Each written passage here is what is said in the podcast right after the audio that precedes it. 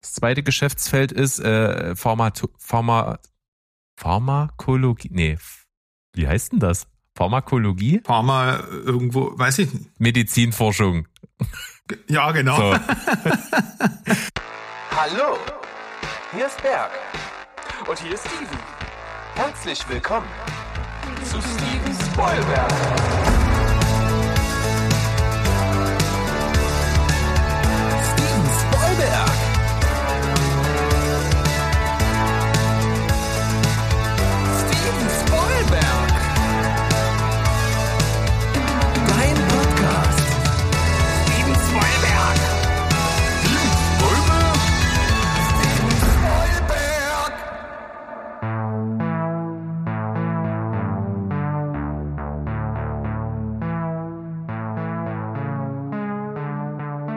Die Ho Welt da draußen. Wir sind zurück. Steven Spoilberg am Start.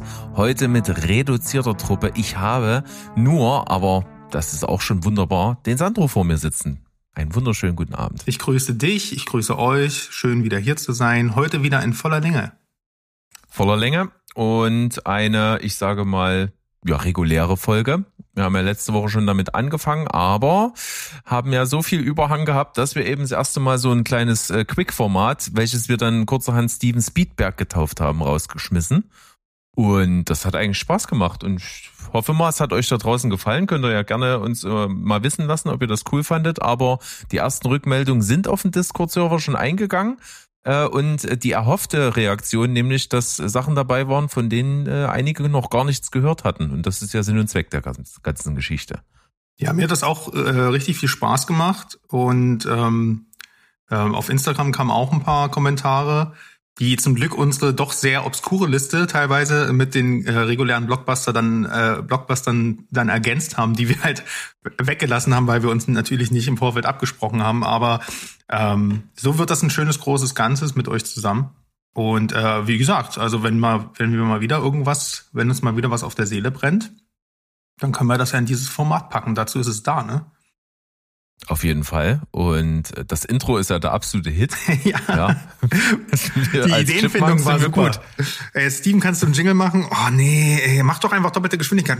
Und dann hat er sich einfach nur zehn Minuten lang totgelacht. Und wir haben nicht gehört, was am anderen Ende des Kopfhörerausgangs passiert. Ja, war spannend und so muss das so ablaufen. Und in der Folge selber hatten wir auch noch eine philosophische Abhandlung darüber, was für mich denn die Vorfreude ist und was nicht. ah, da muss ich direkt mal Einhakensberg hast du nämlich, äh, du hast ja vollmündig, angekündigt, äh, vollmundig angekündigt, dass du äh, gemäß deinem Credo, dass du Serien erst am Ende schaust, äh, einmal abweichen musst. Und zwar bei der Serie ähm, The Last of Us. Die ist ja jetzt gestartet. Hast du denn schon reingeschaut? Nee, leider nicht. Ich habe es mhm. noch nicht geschafft. Ach, schade. Das wäre jetzt der Platz für den Ersteindruck gewesen, Leute. Aber wir, wir werden es jede Woche, ich werde ihn jede Woche nerven damit ja. wir clickbaity bleiben. Das machen wir. Und ich glaube aber, es ist sehr, sehr gut, weil äh, die meisten Kritiken sich wahnsinnig überschlagen und dass ich jetzt mitbekommen habe, dass quasi die Serie so eröffnet wie das erste Spiel. Und das äh, quasi fast eins zu eins die Szenen kopiert hat. Und die Eröffnung des ersten Spiels muss war ja mega. Ach so, ja, ich habe das, ich habe es leider nicht gespielt, aber ich äh, habe gelesen, dass, ähm, dass die zwei, der zweitbeste HBO-Start nach äh, letztes Jahr, letzten Jahr House of the Dragon war, was ja nochmal Game of Thrones da ähm, in die Schranken gewiesen hat. Also es ist da für, für ein für ein Neuling an Franchise ist es schon echt krass, was das für ein, was da für ein Fandom mit rüber schwingt. Und vielleicht bricht es ja mal so den Fluch der missglückten Videospieladaption. Oh ja, da haben wir in der Vergangenheit ja ab und zu mal schon drüber geredet, auch damals Steven und ich. Wir haben auch mal eine Folge gemacht, da wollten wir eigentlich die zehn Videospielverfilmungen machen, aber haben festgestellt, es gibt halt nicht zehn gute. und haben wir halt einfach draus gemacht, die zehn interessantesten Gedanken zu Videospielverfilmungen. Ja, das ich gut. so gemacht. Ähm, Hat funktioniert. Ja. Naja, äh, ich kann auf jeden Fall noch ein was erzählen ich habe nämlich jetzt mal meine ganzen Watchlisten bei diesen Streaming-Anbietern, die ich alle so hab, habe ich jetzt aufgeräumt. Hab die ausgemistet, was ich, wo so, wo ich so dachte, naja, das guckst du sowieso nie, habe ich das von der Watchlist runtergeschmissen und habe die anderen Sachen, die ich auf den Watchlisten habe, habe ich auf so kleine Loszettel geschrieben, auch immer drauf geschrieben, was für ein Film, wie lange geht der und auf welchem Streaming-Portal. Und jetzt habe ich die alle in, äh, ausgeschnitten und in so einen Lostopf getan. Und jetzt kann ich immer, wenn ich Zeit habe, irgendwie einen Film zu gucken und wir uns keine Lust haben, für was, was gerade brennt, zu entscheiden, kann ich losen. Ah, eine clevere Idee. Ich bin, mein erster Gedanke jetzt ist, ich, mach, ich muss das sofort auch machen. Der zweite ist, oh nee, wenn ich dann Scheiße ziehe, dann manipuliere ich mich selber. Ich weiß, man muss dann wirklich sehr, äh, sehr streng mit sich sein, aber ich, das ist ja immer auch so eine, so eine unterschwellige Psychologie. Ne? Du ziehst was, dann ist das zwar ein Film, den du immer gucken wolltest, aber du redest dir selbst ein, das ist jetzt nicht in dem Moment genau der richtige Film, der ist mir zu lang, der ist mir zu anstrengend, es ist Freitag, ich will das Hirn ausmachen. Und dann findet man immer ganz viele Argumente dann dagegen. Das ist eine gute Idee. Das habe ich äh, tatsächlich mit berücksichtigt. Ich habe nämlich zwei Lostöpfe gemacht. Ich habe nämlich so. noch einen für Freitagabend Hirnausfilme tatsächlich gemacht. Ach so, gibt's auch, gibt's auch hier, da musst du aber noch einen dritten für Sonntag früh machen, oder? Sonntag früh Frühstück. Ja, gut, nee, Frühstücksfilme, die habe ich einfach so auf eine Liste geschrieben. Ach so, das die gibt's ist, auch, die Listen. Das ah. ist alles gut. Ja, die gibt's tatsächlich auch, ja. Ah, vielleicht sollten wir Und dann habe ich mir noch eine Liste, ich habe noch eine Liste mir angelegt, aber die brauche ich nicht losen, sondern da weiß ich selber, was da Priorität hat für, äh, wenn meine Frau nicht da ist, was gucke ich alleine. Da sind wahrscheinlich die ganzen Psycho-Horrorfilmchen drauf, die ich dir empfehle. Genau. Richtig. Absolut korrekt. Das ist so wie Steven Ja, letztens, so äh, Frau außer Haus und zieh mal direkt mal Nope und Man hintereinander durch. Ja, Ähm, genau. ja, das ist gar nicht so schlecht. Das ist wirklich nicht schlecht. Und ähm, ich habe auch gerade, muss kann ich auf jeden Fall schon mal feedbacken, ich habe auch immer noch, ich brauche sehr lange, weil ich das eben alleine gucken muss, aber ich habe viel Spaß mit äh, Del Toros Cabinet of Curio- Curiosities. Also das ist natürlich genau mein Ding, dieses äh, kleine Filme, die alle in sich abgeschlossen sind, von verschiedenen Machern, wo du immer auch die komplett unterschiedliche Machart hast. Das finde ich halt total super, das Konzept, ähnlich eben wie bei Love, Death and Robots oder ähnlichen Geschichten. Mhm. Ja, das ist, ich habe den Fehler gemacht, die durchzubingen, weil ähm, ja, ich, weil ich halt immer ne, sehen wollte, wa- was macht der nächste äh, Director und und aber das ist tatsächlich, ich glaube, die äh, Art und Weise, wie du das machst, ähm, diesen Lückenfüller-Slot, ne, das ist ja immer der Moment, wo du sagst, oh, es ist irgendwie, ich würde jetzt noch so ein, ein Stündchen schauen, aber ein Film ist zu lang und eine Serie ist irgendwie jetzt zu kurz oder eine Doku ist auch doof und dann hat man immer noch so so was im Köcher, ne, mit der Serie. Ja, das finde ich schön. Das werde ich auch weiter so handhaben. Naja, mal schauen. Ah, Love, Death and Robots kommt ja auch eine vierte Staffel wohl dieses Jahr. Habe ich äh, auch jetzt erst im Nachgang erfahren. Das ist aber schnell. Aber das Lustige ist, an unserer Most Wanted Liste, meine ist eh schon wieder passé, weil ich jetzt mitbekommen habe, dass Fincher dieses Jahr noch seinen neuen Film auf Netflix droppt. Ähm, The Killer. da kam jetzt nämlich so eine Netflix, äh, Netflix-Vorschau.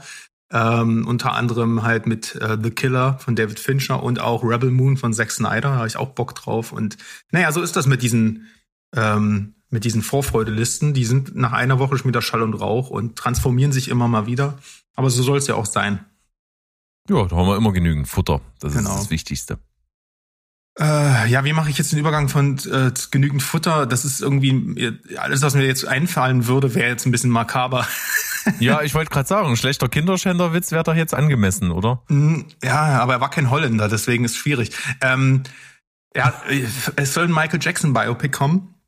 Ähm, wollte ich bloß mal kurz erwähnen, weil das ging die Woche so durch die Filmwelt. Ähm, und wir alle wussten, dass das irgendwann passiert. Die Frage war nur, wann? Wie lange lässt man, naja, ich sag mal, das unrühmliche Ende von ihm äh, ruhen, bevor man sich so an die Ikonografie wagt? Und 14 Jahre sind jetzt vergangen. Und wahrscheinlich ist es jetzt soweit. Ähm, das, das Projekt hat wohl ähm, äußerste Priorität, ähm, wird von den Produzenten von Bohemian Rhapsody gewuppt. Als äh, Regisseur ist Antonio Fuqua äh, am Start. Da habe ich erstmal überlegt, okay, wie kann das passen? So Equalizer, Training Day und so. Aber ich habe mich mal belesen, er hat viele, viele Musikvideos in, in seiner früheren Zeit gemacht. Und auch ähm, Muhammad Ali Dokumentation äh, und, und, und, und Gangster-Rap Dokumentation und sowas gemacht. Also der hat wohl auch ein Fable für, äh, für, für Musikthemen und kann auch ruhiger erzählen. Äh, Und geil inszenieren kann er ja auch. Also Training, der ist ja schon ein geiler Film. Auf der anderen Seite hat er auch sowas wie Olympus Has Fallen in der Vita. Da muss man einfach mal gucken. Ähm, die Frage ist natürlich bloß, also ich meine, dass der Film interessant wird, das steht außer Frage. Aber wie wird man dann natürlich mit den, na, mit den Schattenseiten umgehen? Also, das ist immer so, ein, so eine ganz schwierige Sache. Boykottiert man es dann im Vorfeld? Weil eigentlich kann der Film nicht die dunklen Seiten zeigen, weil dann ist er eigentlich, dann, äh, ja, wie soll ich das sagen? Dann ist es halt eigentlich ein, ein abstoßendes Drama, aber wir wollen ja alle entertained werden, wenn wir in so einen Michael Jackson-Film gehen. Und wahrscheinlich würde er auch so die Jackson 5-Ära und so ein bisschen mit beleuchten. Also das würde ich mir zumindest wünschen, dass es nicht äh, erst dann losgeht, wenn er schon total wahnsinnig geworden ist. Äh, es ist auf jeden Fall, ich glaube, das ist unstreitbar Futter für einen geilen Spielfilm. Die Frage ist nur wirklich, wie setzt man es um?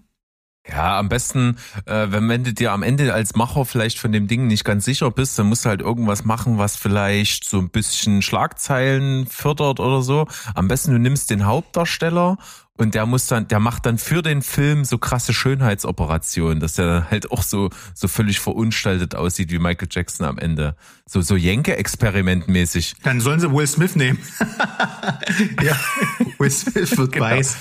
Genau, ey, das wäre ja die, die aktuelle, das wäre ja so nah dran, die Transformation und Stell dir kurz für die Schlagzeile vor, Will Smith spielt Michael Jackson. ich glaube, also da, da würde wahrscheinlich sogar Mode den Film gucken, der ja Michael Jackson zutiefst verabscheut, äh, zu Recht ja auch. Ähm, ja, schwierig. Also wie gesagt, ich ähm, das ist ja bei, beim Elvis-Film tatsächlich auch ähnlich gewesen, aber da haben sie es ja ganz clever gelöst, indem man einfach jemand anderen hat erzählen lassen. Vielleicht machen sie es ja hier auch so.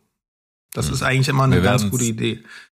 wir werden sehen, wenn es soweit ist. Aber Elvis-Film bringt mich zu einer ganz kurzen und knackigen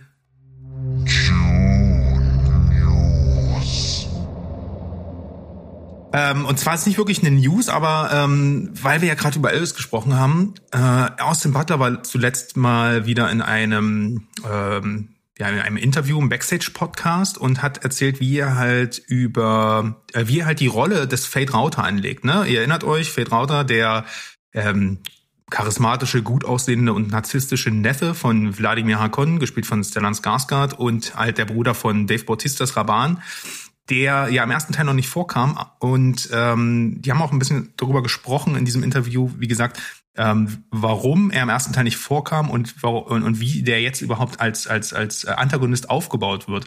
Und zwar wird Veit Rauter wie der Held in seinem eigenen Film, also dem zweiten Teil von Dune sozusagen dargestellt. Und es wird halt versucht, ne, also er hat, ist ja so ein bisschen das, das Yang zum Ying von Paul Atreides.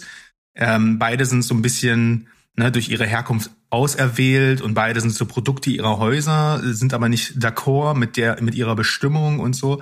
Und ähm, das ist ja so im Prinzip die große Fehde, die sich dann auch auftut, die leider im Lynch-Film durch die Porträtierung von Sting ein bisschen verloren gegangen ist. Da war er ein bisschen lächerlich angelegt, aber ich habe ganz große Hoffnung, dass er jetzt endlich mal den ambivalenten und komplexen und leicht wahnsinnigen Charakter aus den Büchern auch bekommt. Ähm, er hat auch erzählt, dass er seit Monaten ein krasses äh, Kampftraining, auch Messerkampftraining mit äh, Navy Seal, Ex-Navy Seals äh, Choreografen macht. Ähm, hat er auch immer erzählt, er musste dann tagsüber in Cannes sein, Elvis äh, promoten und abends ist er dann halt äh, fünf Stunden Messerkämpfen gegangen. Total irre. Ähm, und ja, wie gesagt, ich habe da große Zuversicht und wer sich nochmal ein Bild machen will, Elvis gibt es nämlich seit äh, ja, seit der Woche bei Wow kostenlos im Abo zu streamen. Lieber Berg, ich schaue dich an. Okay, ich habe den Zaun voll in die Fresse gekriegt. Ja, ja. Ähm, jetzt muss ich gucken, was ich damit mache. Ja, mal sehen. Vielleicht schaffe ich's. Vielleicht kann ich mich überwinden. Jetzt Vielleicht. ist es ja wirklich in Griffweite. Jetzt ist es wirklich fast, fast da. Also äh, für Steven, für Steven ist es jetzt ähm, quasi erschwinglich, könnte man sagen. Ja, das stimmt. Er muss bloß mal die, die äh, Zugangsdaten wieder irgendwo auftreiben, weil er ja auch The Last of Us gucken will. Naja. Ich, weißt du, was ich mir überlegt habe, dass man bei, bei deinen Dune News, dann wenn der Film irgendwann raus ist, schneiden wir aus allen Folgen all deine Dune News äh, Sektionen zusammen und bringen halt eine drei Stunden Podcast-Folge raus, wo die ganzen Dune-Nerds sich das nochmal alles anhören können, chronologisch, was du dazu so erzählt hast. Ja. Und dann am Ende ich, bin ich komplett enttäuscht und da gibt's dann hinten die Review dran. Ja, das ist, klingt gar nicht schlecht. Ah, Wir wissen alle, dass das nicht passieren wird. Na, wahrscheinlich nicht. Wahrscheinlich. Gut, ich habe hier ein Thema für dich mitgebracht. Und zwar hätte ich das gerne lieber in etwas größerer Runde diskutiert und auch vor allen Dingen gerne mit jemandem, der den Film auch gesehen hat. Aber ich glaube, es reicht auch zwischen uns beiden. Es geht gerade um das Kinophänomen Megan, also M3 Gern geschrieben. M. Freegan. Ja. Und das ist ja so ein bisschen horrorfilmmäßig angeteased, hat so diese typischen Trademarks dieser neueren, ja, Grusel, Schocker Filme, die jetzt so ein bisschen äh, Mode werden. Und ich habe den in der Sneak gesehen. Hatte natürlich jetzt nicht besonders Bock drauf, weil ich auf sowas halt einfach nicht stehe. Und äh, jetzt hat das aber in mir sehr, sehr gemischte Gefühle ausgelöst, nachdem ich den Film gesehen habe. Und äh, ich fange einfach mal an, worum, worum geht das in dem Film? Ähm, es ist ein kleines Mädchen, die ist mit ihren Eltern unterwegs in Winterurlaub und die haben auf einer verschneiten Straße einen Unfall und die beiden Eltern sind tot. So. Und die kommt dann zu ihrer Tante, die ist Entwicklerin bei einer Firma für, sag ich mal, Spielzeug mit KI. Die haben so, von dieser Firma ist der große Verkaufsschlager, ist so eine Art Furby, der, den man mit einem Smartphone steuern kann, der eben auch auf das, was du zu dem sagst, irgendwie reagiert. Und dann kannst du den über das Smartphone füttern und dann kackt der auch äh, irgendwelche braunen Plastikmurmeln aus, irgendwie so. Und du musst dich um das Ding kümmern halt. Also eine, also eine Mischung aus Furby und Tamagotchi. Genau. Genau so. Alle, alle, alle, alle äh, 2000er Kids haben überhaupt keine Ahnung, wovon wir gerade reden. nee, aber äh, so ist das in dem Film. Ja. Und die ist in dieser Firma, die diese Dinger herstellt. Und die okay. hat, ist aber ziemlich intelligent und hat nebenbei so ein Side-Project laufen, hat, hat sich einfach mal schön 100.000 Dollar äh, Projektetat abgezweigt, um an ihrer eigenen Schöpfung zu arbeiten. Und das ist eben ein kleiner Androiden, äh, so ein Androidenmädchen die eben Megan heißt. Also das heißt äh, Modell 3 Generation Android, deswegen Megan. Ähm, und das ist halt einfach ein Spielzeug, was so eine krasse KI mit Lernsoftware hat, dass die sich quasi als Bezugsperson für das Kind sozusagen äh, das benutzen kannst. Ne? Die kann sich ganz normal bewegen, als wäre sie ein echtes kleines Mädchen, wird sozusagen der beste Freund äh, des Kindes, was, äh, was, was sie als Spielzeug hat kann mit ihr reden, kann auf sie komplett eingehen, kann ähm, ihr Ratschläge geben, kann sie ein bisschen sogar erziehen äh, und kann sie halt eben auch beschützen und trösten und weiß weiß ich nicht alles. Also im Grunde genommen krasser, als es eine, eine Erzieherin im Kindergarten könnte. So, jetzt ist halt das Problem, ähm, dass die äh, die Frau, die eben die Tante, die jetzt das Kind aufnimmt, die ist nicht besonders empathisch und so und ist damit auch ziemlich überfordert und hat in ihrem Leben eigentlich auch überhaupt keinen Platz für ein kleines Kind. Nichtsdestotrotz will sie natürlich ihre Nichte da irgendwie aufnehmen, ist aber damit so überfordert, dass sie irgendwann äh, versucht, mit dem, was sie halt kann, ne, Technik, Androiden, KI, irgendwie das Kind so ein bisschen ähm, ja abzulenken und das Interesse zu wecken. Und die zeigt er halt so einen Roboter und das finde ich total cool und dann kommt die auf die Idee, okay, ich nehme jetzt einfach meine Nichte und meinen Prototypen und stelle das meinem Chef vor und dann wird das schon voll durch die Decke gehen. Und es geht halt voll durch die Decke. Und inzwischen drin ähm, lässt sie natürlich ihre Nichte die ganze Zeit mit dieser Puppe alleine, damit diese Puppe halt möglichst viel lernt und sich auf dieses Kind einstellt, damit sie dann für so Präsentationen halt bereit ist, wo sie das auf Messen der Welt zeigen können als nächstes Superspielzeug, was den Markt flutet. Okay. So, und natürlich entwickelt, äh, spoiler ich jetzt nicht besonders viel, weil man sieht's im Trailer und solche Filme laufen immer so ab. Natürlich entwickelt die Puppe halt irgendwie ein Eigenleben und äh, fängt natürlich dann an, auch bei jeglichen Bedrohungen, die auf dieses Kind einwirken könnten, sehr gewalttätig und rigoros zu reagieren. So, ja, das ist äh, tatsächlich, da kann ich dir direkt zustimmen. Ich habe den Trailer mehrmals gesehen und ich habe das Gefühl gehabt, den Film zu sehen. Ja. So, du hast also wahrscheinlich auch ein gewisses Gefühl jetzt zu dem Film. Du ja, hast wahrscheinlich definitiv. auch keinen Bock drauf.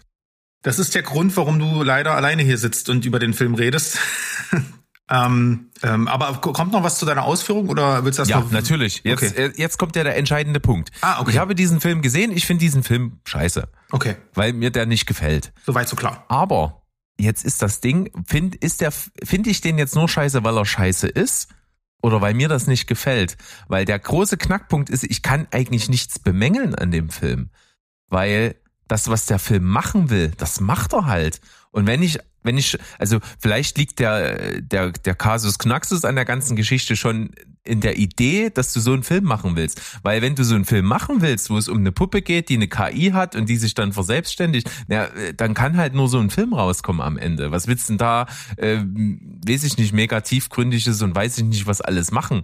Ja, du kannst halt in verschiedene Richtungen gehen, du kannst halt gucken, dass das jetzt, was weiß ich, besonders äh, super ironisch ist, mit ganz viel Spaß und ganz viel Splatter, um die Leute zu bedienen. Du kannst aber auch in so eine Ex-Machina-Richtung gehen, wo du hier so Philosophie und KI und wer ist noch menschlicher als ein Mensch und so. Also du kannst da vieles Verschiedenes machen, aber am Ende ist das ein Ding für eine Generation von Leuten, die Filme gucken, die natürlich nicht unsere ist, sondern die nachwächst.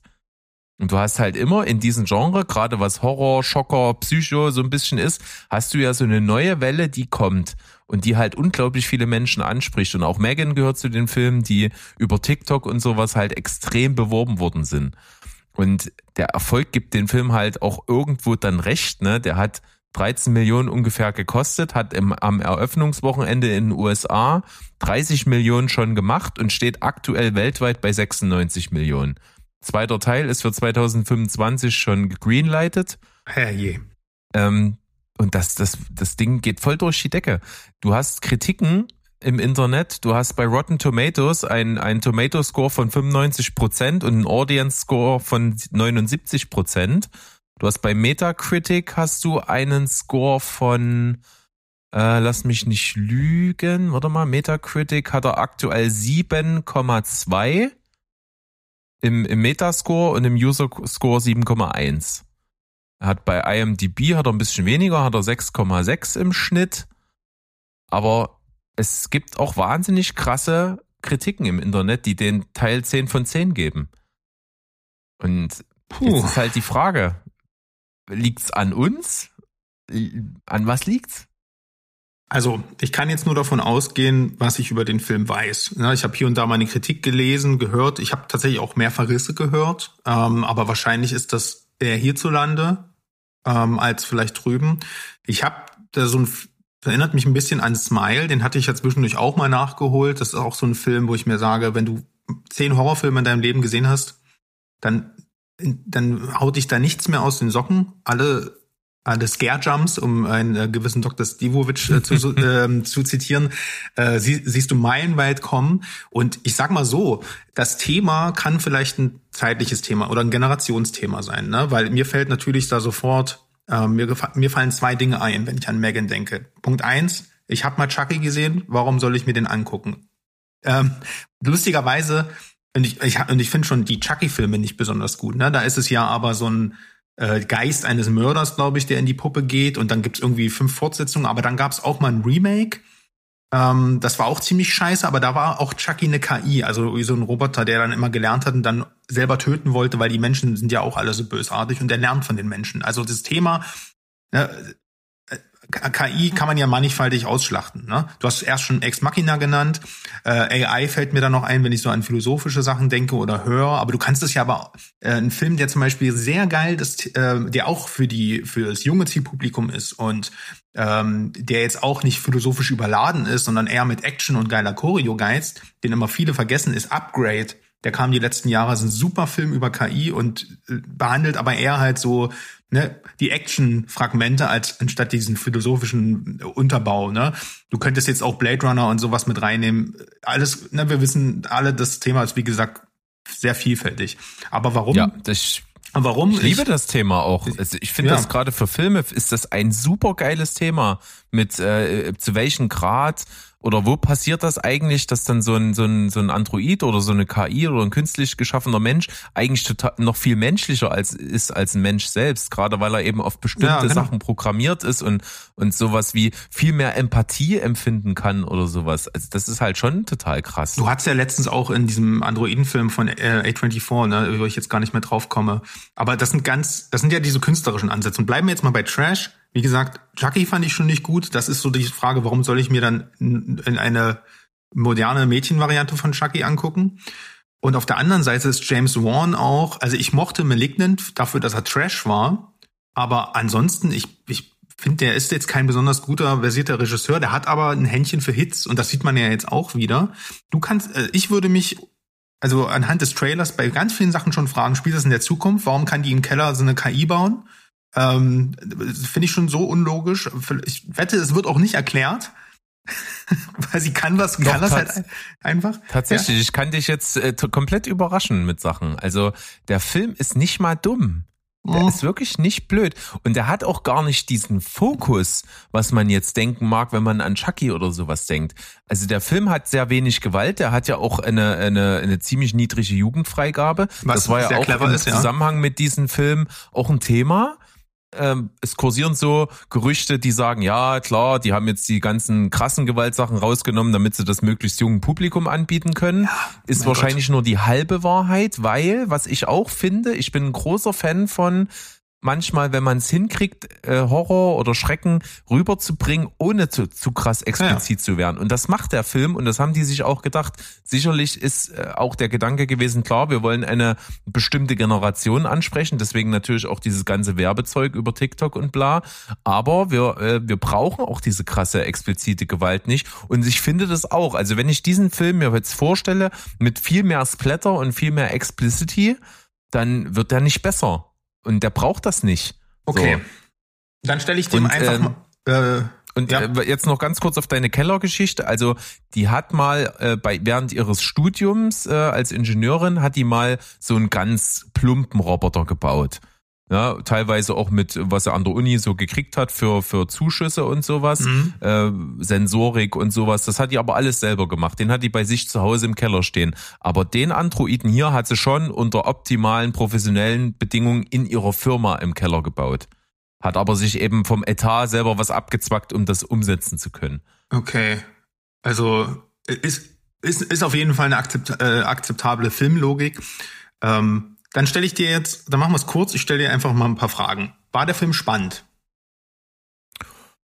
Nee, also er ist ja in, jeder, in jedem Punkt vorhersehbar. Okay, wollte ich gerade sagen. Gab's ähm, gab's äh, schauspielerische oder inszenatorische Momente, wo du sagst, das habe ich noch nie gesehen? Noch nie kann man wirklich nicht sagen. Und schauspielerisch ist es halt angemessen solide gewesen. Also kein Totalausfall. Äh, und die, die, also unter, unter der Puppe selber steckt ja auch eine kleine Schauspielerin, ähm, gepaart mit Make-up und mit CGI und mit Animatronic-Figuren. Also das mhm. haben die alles gemischt, um Megan darzustellen und die erfüllt 100% ihren Zweck. Die ist super creepy, also schon vom Look her und von der Bewegung das ist halt Uncanny Valley, ne? Das, so und das ist es gibt nichts Gruseliges. Und dazu halt noch, wie, wie sie die angelegt haben. Die sieht ja aus wie so eine so eine stinkreiche Upper East Side Göre. So und das das passt schon. Also das das finde ich, das kann man bei der Prämisse kaum besser machen. Wie ist die Kamera? Wie ist der Schnitt? Also wie ist das handwerkliche? Sehr gut, aber ist halt eine, auch eine Blumhaus-Production. Ja, da, da ist aber auch die Spannbreite sehr hoch zwischen Müll bis Meisterwerk. Der ist gut gedreht, es ist jetzt nicht, dass ich sage, boah, ist das eine geile Kamera und so, aber der ist gut gedreht, der ist gut geschnitten, der ist handwerklich mehr als solide. Dann kann man tatsächlich in Frage stellen, warum du ihn nicht mochtest. Also dann ist es eventuell entweder ähm, als dich wirklich thematisch einfach nicht interessiert. Das ist so, als würde ich mir einen Film über äh, Fußball angucken. Obwohl, ein Film ist auch wieder so, ne? Das kann man auch, es ist mhm. schwierig, schwierig zu sagen. Ja. Ähm, Nee, ich habe es ja auch eingangs erwähnt. Ich, ich stehe auf sowas nicht und deswegen finde ich den nicht so gut. Aber, ja, aber ich habe das der Gefühl, Erfolg gibt den natürlich recht. Ich bin ja auch nicht die Zielgruppe. Ja, aber ich habe ja das Gefühl, dazu, ne? jetzt, wie gesagt, um auf eingangs auf Smile zurückzukommen, ich bin, ich gucke ja gern mal einen Horrorfilm, aber ich bin dann eher schon wieder so abgestumpft, dass also ich habe das Gefühl, ich weiß was, ich ich muss ich will muss Megan nicht gucken, ich habe es nach dem Trailer äh, kapiert und habe eher Angst, dass der mich überhaupt nicht mehr überrascht und ja ähm, einfach nur more of the same. Der ist halt nicht, der sich, der traut sich nichts. Der hat, äh, der ist nur an der Oberfläche. Der hat einfach, der hat sein sein USP ist halt das creepy Mädchen, was da so creepy im Gang tanzt. Das habe ich aber schon gesehen. Oder kann ich mir auch ein TikTok Reel angucken? Und ich habe eher das Gefühl, dass die Leute dann wieder ins Kino gehen, um einfach zu sagen, die waren da und dass der Film an sich gar nicht die Substanz hat, über die wir, die wir hier zum Beispiel in ihnen reinpressen, weil das Thema ja so viel Substanz hat, ne? Ja. Was ja also, okay ist, er kann ja auch rein unterhalten, aber das ist ja die Frage. Offensichtlich hat er dich ja nicht unterhalten. Also interessant ist ja auch die Herangehensweise des Films, weil da geht's ja wirklich, also es werden auch krasse Themen angeschnitten. Es geht zum Beispiel darum, äh, das führt jetzt ein bisschen weit, aber es gab ja auch irgendwie mal so eine, so eine Studie, dass es äh, in absehbarer Zeit möglich wird, mit eben so einer KI Kinder äh, optimal äh, zu erziehen und auch äh, auszubilden, also was jetzt Schule angeht. Du brauchst die nicht in die Schule theoretisch schicken, um den Wissen und, und Kompetenzen und sowas zu vermitteln, sondern das könntest du mit einer KI 100% machen, weil die könnte auch 100% auf genau das Kind, auf die Bedürfnisse, den Wissensstand und alles eingehen, um optimal Wissen zu vermitteln. Was fehlt, ist die soziale Komponente. Du Mhm. schickst ein Kind eigentlich nicht unbedingt zur Schule, damit es was lernt und Wissen vermittelt bekommt, sondern hauptsächlich damit es Sozialkompetenzen lernt. So, und das wird in dem Film angesprochen. Genau diese Thematik. Ja, wie gesagt, die Thematiken sind ja interessant. Die Frage ist nur, ob der Film diese, sich dieser Thematiken benutzt, um ein, äh, bedient, um ein Unterhaltungsprodukt zu sein, oder ob er wirklich dieser, diesem Diskurs noch was, was, was hinzufügt. Also, was ich jetzt nicht Durchaus. glaube. Durchaus. Also das wird durch, das passiert durchaus. Es gibt, äh, es gibt eine zugewiesene ähm, Psychologin, die natürlich jetzt beurteilen muss, ob dieses Kind, welches die Eltern verloren hat, bei der Tante leben kann und ob das für das Kind eine geeignete Umgebung ist, nicht nur um zu leben, sondern auch natürlich, um mit dem Trauma klarzukommen. Und da schneidet die Tante am Anfang nicht besonders gut ab. Und als sie ihr dann so zeigt, wie, sag ich mal, die Puppe jetzt das übernimmt als, als Bezugs- und Empathieperson für das Kind, ähm, dann äußert die genau diese Bedenken und sagt, klar, ist das jetzt erstmal gut, um das Kind zu beruhigen und sowas, aber es ist äh, absolut wichtig, dass das nicht ihre Hauptbezugsperson wird und so. Also das wird schon alles verhandelt irgendwie. Das Was hast du denn dem Film gegeben? Ich glaube nur eine 3,5 oder so oder eine 4. Aber Weil ich weiß, du, ich eben einfach nicht, ich mag das halt nicht besonders. Ich finde das Thema interessant, Ja. aber mich interessiert der Film halt Ja, nicht. ich, ich muss gerade an einen Film denken, der zwar deutlich besser bei uns abgeschnitten hat, aber wo ich ein ähnliches Problem damit hatte. Ich komme bloß gerade nicht auf den Namen. Diesen Film auf Disney Plus mit, äh, wo ähm, die Influencerin diesen Aufenthalt in Paris fakes. Ja, ja, ja. Ich komme Ähm, jetzt auch nicht auf den Namen. Äh, Ist nicht so schlimm, aber es geht, Ja. das war auch so, der, der Film hat ein super spannendes Thema. Wir haben auch viel über den Film gesprochen, äh, geschrieben und alles und der macht ganz viel Denkanstöße, aber die Inszenierung, die ganze Zeit in dieser Influencer, in diesem Influencer-Bubbletum, mit diesem Speech, mit diesem Verhalten von den Jugendlichen und auch mit diesem ähm, teilweise ähm, äh, mit, mit diesen teilweise Weltbildern, ne, mit diesen Klischees, mit dieses, das beschäftigt, das ist einfach nicht meine Welt, in der ich mich gern auf, äh, ähm, aufhalte. Und solche, ähm, ähm, solche YouTuber und Co. schaue ich mir ja auch nicht an, ne? Und vielleicht sind wir einfach Ja. schon als Säcke. Vielleicht liegt es aber auch einfach daran, dass es einfach ganz simpel nicht unser Interesse matcht und deswegen geiles Thema, aber einfach nicht unser Film. Und vielleicht ist das hier die Ja. Definition. der Film äh, hieß übrigens äh, Not Okay mit Zoe Deutsch. Hm, ja.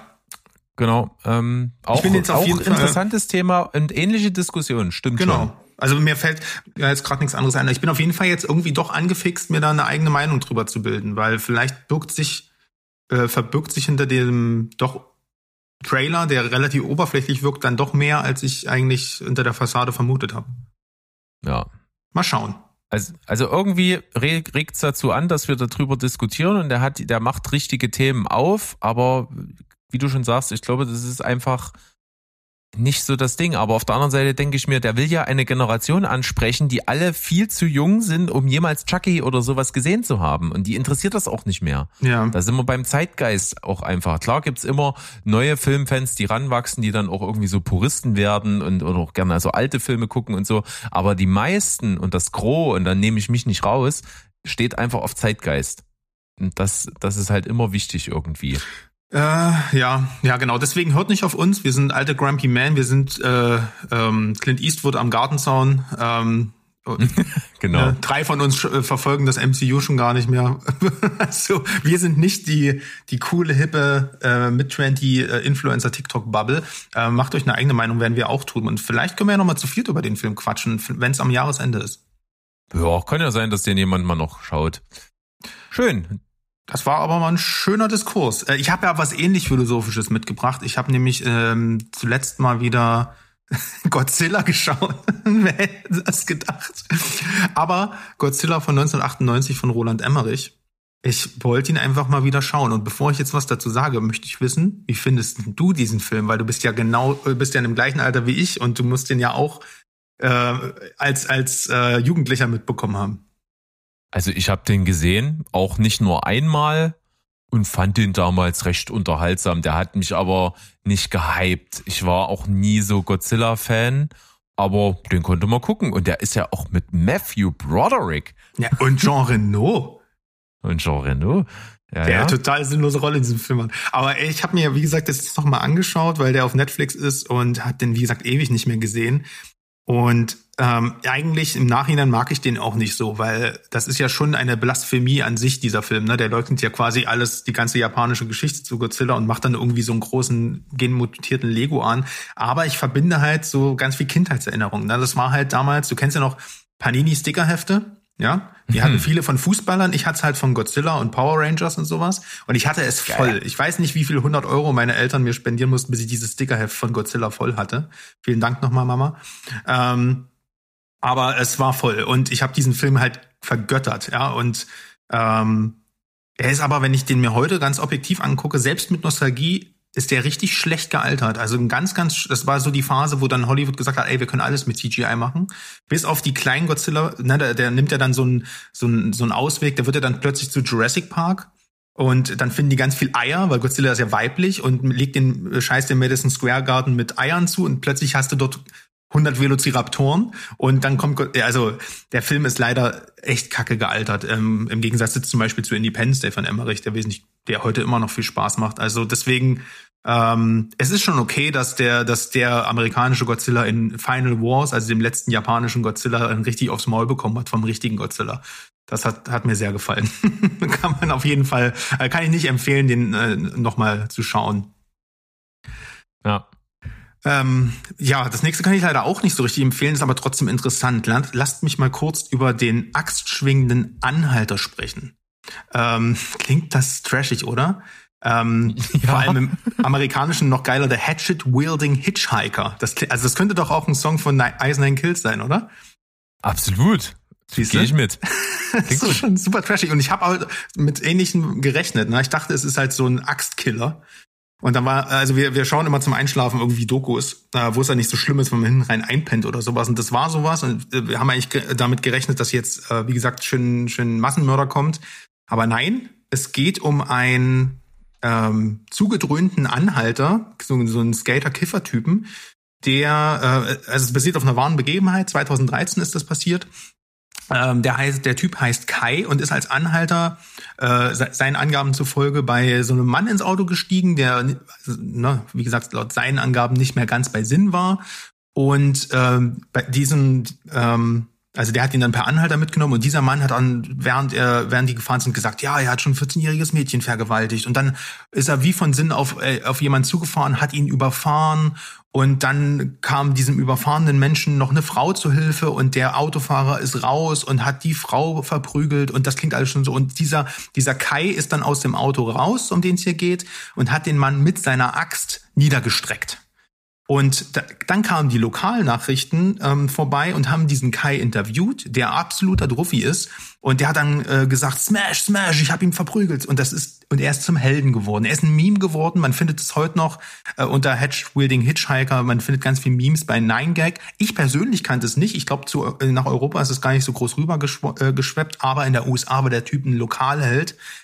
Und die Medien haben sich auf diesen Typen gestürzt. Ne? Der ist, ähm, das war so ein obdachloser Samariter-Boy, der den ganzen Tag zugetrönt und irgendwo in der Ecke saß und halt für seine Community da gesorgt hat. Und das hat einen absoluten Hype ausgelöst und die Medien haben den zum Helden auserkoren. Er war in den Nachrichten den ganzen Tag. In Social Media ist gerade richtig 2013 explodiert. Ähm, und das ging so weit, dass der Typ irgendwann bei Jimmy Kimmel war. Und was, was diese Dokumentation zeigt, ist, was eigentlich hinter den Kulissen abging. Der Typ war unzurechnungsfähig, hat überall hingeschifft, war betrunken und zugedröhnt ans Sets, hat, ähm, war gewalttätig. Und das wurde alles so ein bisschen verborgen, um einfach hier so einen Star zu kreieren. Und ähm, ja, drei Monate nach der Veröffentlichung dieses Videos, dieses Smash-Smash-Videos, äh, wurde Kai dann, äh, also im Mai verhaftet, weil er angeblich einen 73-jährigen Staatsanwalt äh, brutal zu Tode geprügelt hat. Äh, der hat sogar gesagt, also Kai hat gesagt, es war Notwehr. Äh, aber ja, guckt euch das selbst an, wie das Ganze ausgegangen ist, falls ihr es in den Medien nicht damals mitbekommen habt. Ich fand die Doku tatsächlich sehr unterhaltsam, aber was hier gezeigt wird, ist an sich eigentlich total perfide und widerlich. Ne? Das ist ein Obdachloser, der offensichtlich psychisch krank ist, drogensüchtig, gewalttätig, gewaltverherrlichend. ein junger Typ, der halt von Social Media und von der Presse zu einem Superstar erhoben wird und dann völlig die Kontrolle über sein Leben verloren hat, weil er denkt, er ist Gott. Und das ist so absurd und unmenschlich. Und das Schlimme ist, so unterhaltsam ich die Doku finde, kann ich sie trotzdem nicht empfehlen, weil die ist wenig distanziert. Ähm, also sie distanziert sich nicht von, von, ähm, äh, von, von der Aktion der Medien. Ne? Also die gibt, diese Dokumentation ist für mich so, wie ich interpretiere die so, dass sie nicht den Medien die Schuld an der Sache gibt, sondern eindeutig im Kai, der eigentlich so ein absoluter gewalttätiger ähm, Freak ist. Und ähm, ich finde, das ist eine ganz schön merkwürdige ähm, propagandistische US-Message, äh, Medien-Message und da kann ich nicht viel anfangen. Äh, es ist ähnlich wie das Michael Jackson-Thema. Es ist interessant, es ist kurzweilig, man irgendwie interessiert es einen und es ist eine irre Story, aber hat einen echt faden Beigeschmack. Ist auf jeden Fall ja, gerade ziemlich in den Netflix-Charts am Trenden. Ja, es ist super perfide auf jeden Fall, weil mhm. man hat hier ja wieder absolutes Futter dafür, um mal zu diskutieren, was so Medien eigentlich alles können. Ne? Aus so einer Scheiße halt so eine Schlagzeile zu machen, die sich dann sowas von verselbstständigt. Absolut. Das ist schon krass. Und dann zu so einem Thema, ne, was, wo es, wo es offensichtlich um jemanden geht, der selber halt wirklich nicht heroisiert werden sollte.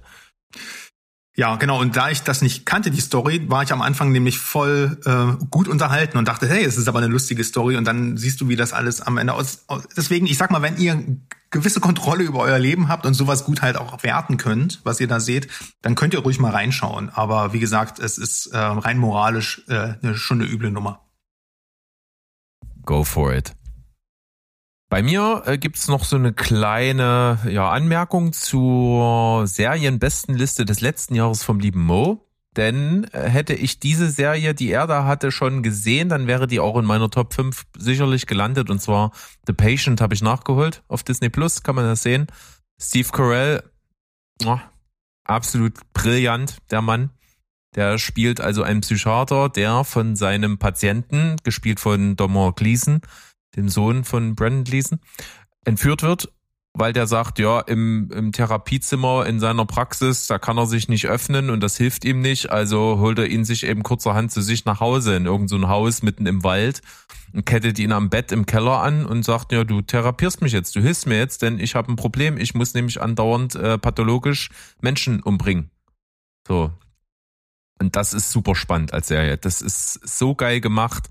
Das spielt fast nur in diesem Keller mit Dialogen zwischen den beiden, beleuchtet äh, Lebenshintergründe von beiden auch und die Gespräche sind super, die Schauspieler sind brillant.